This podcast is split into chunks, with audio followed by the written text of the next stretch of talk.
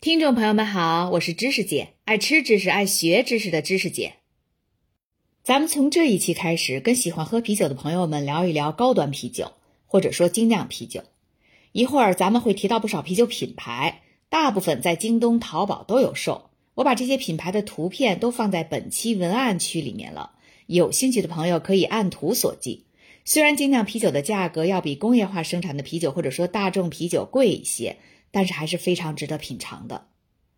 二零零八年，美国博客圈传出消息，来自澳洲的福斯特进口窖藏啤酒，实际上是由加拿大摩森酒厂生产和出口到美国的，根本就不是在澳大利亚本地酿造的。虽然宣传广告重点强调了其澳洲血统，爱好喝正宗进口啤酒的美国消费者们这下子可炸了锅了。哎，我现在是真不爱提澳大利亚这个国家。这几年一直利用咱们国家进口依赖度很高的铁矿石卡咱们的脖子，而且从去年发生疫情之后，澳大利亚国内对华人和亚裔的种族歧视和暴力行为就明显上升了。要知道，澳大利亚可是过去三十年间中国人主要的移民国家之一呀。但是没办法，福斯特集团是澳洲最大的酒类企业，不提还不行，它绕不开。目前在京东、淘宝卖的最多的福斯特旗下的啤酒是维多利亚苦啤 （Victoria Beer），简称 VB，还有金发女郎啤酒 （Pure Blonde）。听这名字就那么诱人哈，我马上想到了寡姐 Scarlett Johnson，虽然她的原生发色是栗子色。还有《全游》里的龙母，活脱脱金发仙女儿。这个福斯特集团曾经被百威英博收购过。不过，一九年又被百威英博卖给了日本的朝日啤酒。咱们说回来哈，三年后的二零一一年，澳大利亚的一家报社又报道称，深受澳洲人民喜爱的几个欧洲品牌，比如意大利的贝罗尼啤酒、德国的贝克啤酒和英国的 Whitbread 啤酒，实际上都是由福斯特集团授权在澳大利亚本土生产的。澳洲消费者们也立马炸锅了，你们竟敢这样！How dare you！我们要喝正宗的欧洲啤酒。但是，无论是美国啤酒客还是澳洲啤酒客，很少有人会冷静下来思考下面这个问题：将啤酒在澳大利亚运入运出的意义何在？澳洲距离美国旧金山超过一万公里远，距离欧洲更是大约一万六千公里远，而啤酒的主要成分是水。进口啤酒运输时需要使用沉重的玻璃器皿做外包装，货运成本极高。而且，和其他许多酒类不同的是，大部分啤酒的品质并不会随着时间的流逝而提升，反而会变质。尤其是精酿鲜啤酒，因为不加防腐剂嘛。不过，尽管障碍重重，但是啤酒出口在全球啤酒市场的占比依然从1990年的百分之二。上升到了二零一四年的百分之七，这个增长的结果其实是两方共同促成的，一方是大型跨国集团，比如像百威英博这样的，通过收购其他国家当地的酒厂及其营销网络，同时利用规模经济效益销售高端出口啤酒；而在啤酒市场的另一端，消费者们的兴趣也开始从工业化的大众啤酒转向精酿啤酒。酒品多样性的需求逐年上涨，进口特色啤酒也日益开始走俏。然而，即使全球化为出口品牌创造了更为通畅的营销渠道，啤酒贸易依然存在着固有的悖论。相比法国勃艮第红酒，出口导向的啤酒厂可能跟像法国依云这样的高端矿泉水有更多的共通之处。这个依云矿泉水啊，我是必须要来吐槽一下的。Evil，这就是依云的法语发音。从一开始进入咱们中国市场就属于高端品牌。它来自法国的依云镇，背靠阿尔卑斯山，临近莱芒湖，也就是瑞士的日内瓦湖，法国这边叫莱芒湖。经过十五年天然过滤和冰川沙层的矿化形成的天然矿泉水。现在在京东和淘宝上，一点五升的大瓶的农夫山泉大概在三块钱一瓶。而1.5升的依云矿泉水大概在十一二块钱一瓶，是农夫山泉价格的三到四倍。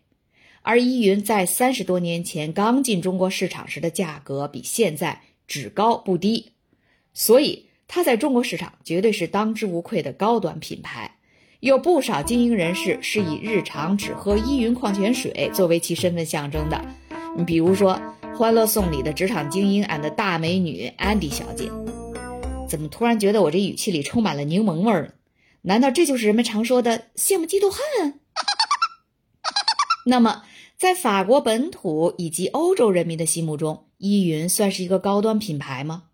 我的回答恐怕要让那些去欧洲旅行只在五星级酒店下榻。只在米其林三星用餐，只坐豪华轿车出行，而从不会在当地的街边小超市里流连的国内精英们失望。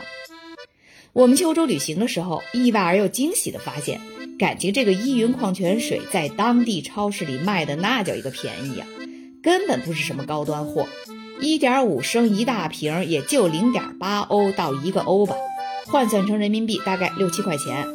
像我这样在国内喝不起依云的平民百姓，在欧洲还是可以敞开了胸怀喝的。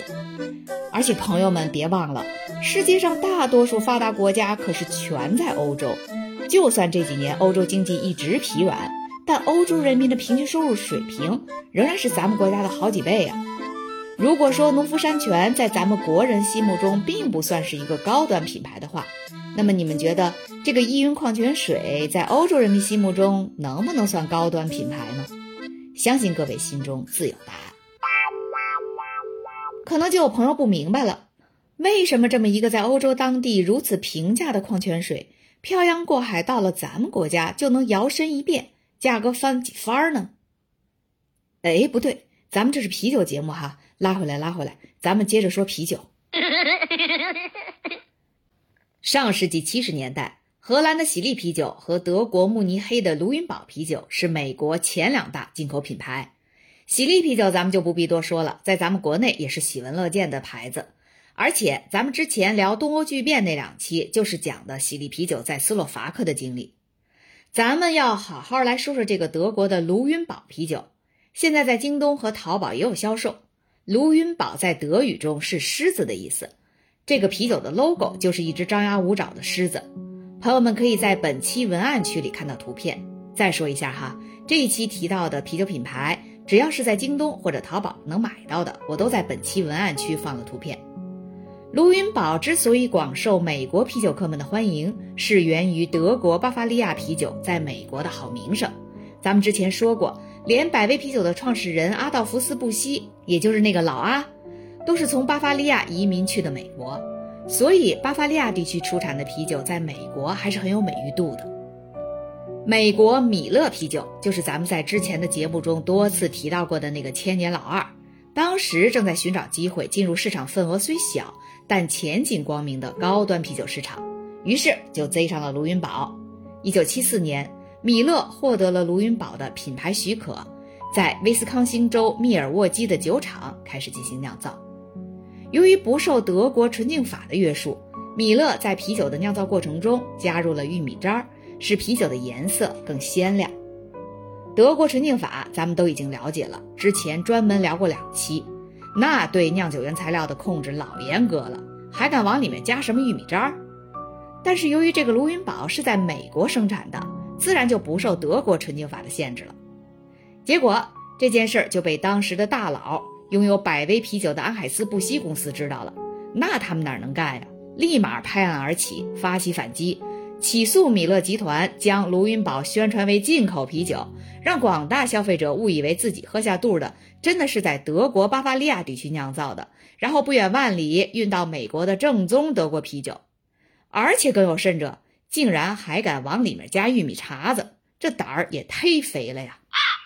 一九七七年，美国联邦贸易委员会 （Federal Trade Commission，FTC） 作出判决，支持阿海斯布希公司的诉讼请求。米勒不得不从卢云堡的酒瓶上把进口标签给撕了下来。二十世纪八十年代初期，高端啤酒在美国日渐走俏。米勒生产的这款卢云堡啤酒也获益颇丰，然而国产顶级啤酒主导市场的时间十分短暂。卢云堡在一九八三年达到了销量顶峰之后，进口啤酒市场则开启了长期稳定的增长模式。卢云宝本来有机会成为米勒集团摆脱千年老二的市场地位，迎娶白富美，迈向人生巅峰的入场券。但它毕竟不是真正意义上的进口品牌，所以当消费者们纷纷将兴趣转向真正的进口啤酒时，米勒在美国本土生产的卢云宝啤酒的优势也就消失了。米勒一度试图东山再起，在一九八六年投入数百万美元开展营销活动，强调卢云宝源自巴伐利亚，结果根本无济于事。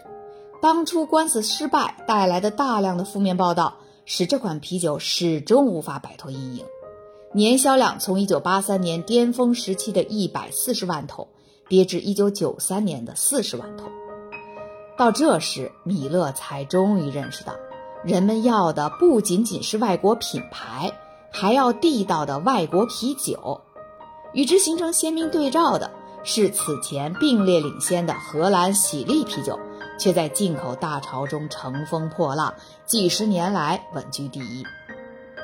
德国啤酒品牌卢云堡黯然退出美国市场后，倒是给美国啤酒业留下了一份永恒的遗产，那就是成为了美国联邦贸易委员会 （FTC） 的判决先例。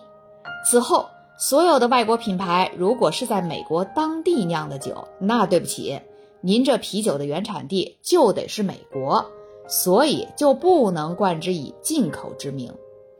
但是，同一品牌的产品，如果使用的是完全相同的原材料和工艺方法，那么无论是在当地生产还是在国外生产，产品的外观、性能、口味、使用感受等等，真的会有明显的区别吗？